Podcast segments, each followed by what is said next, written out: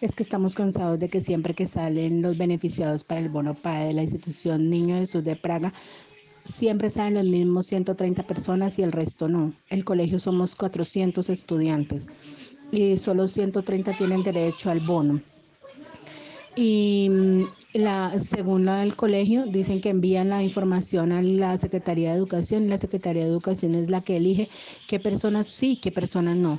Entonces, en realidad, no entiendo cómo es eso de que el gobierno dice que es para todos los niños y unos sí y otros no.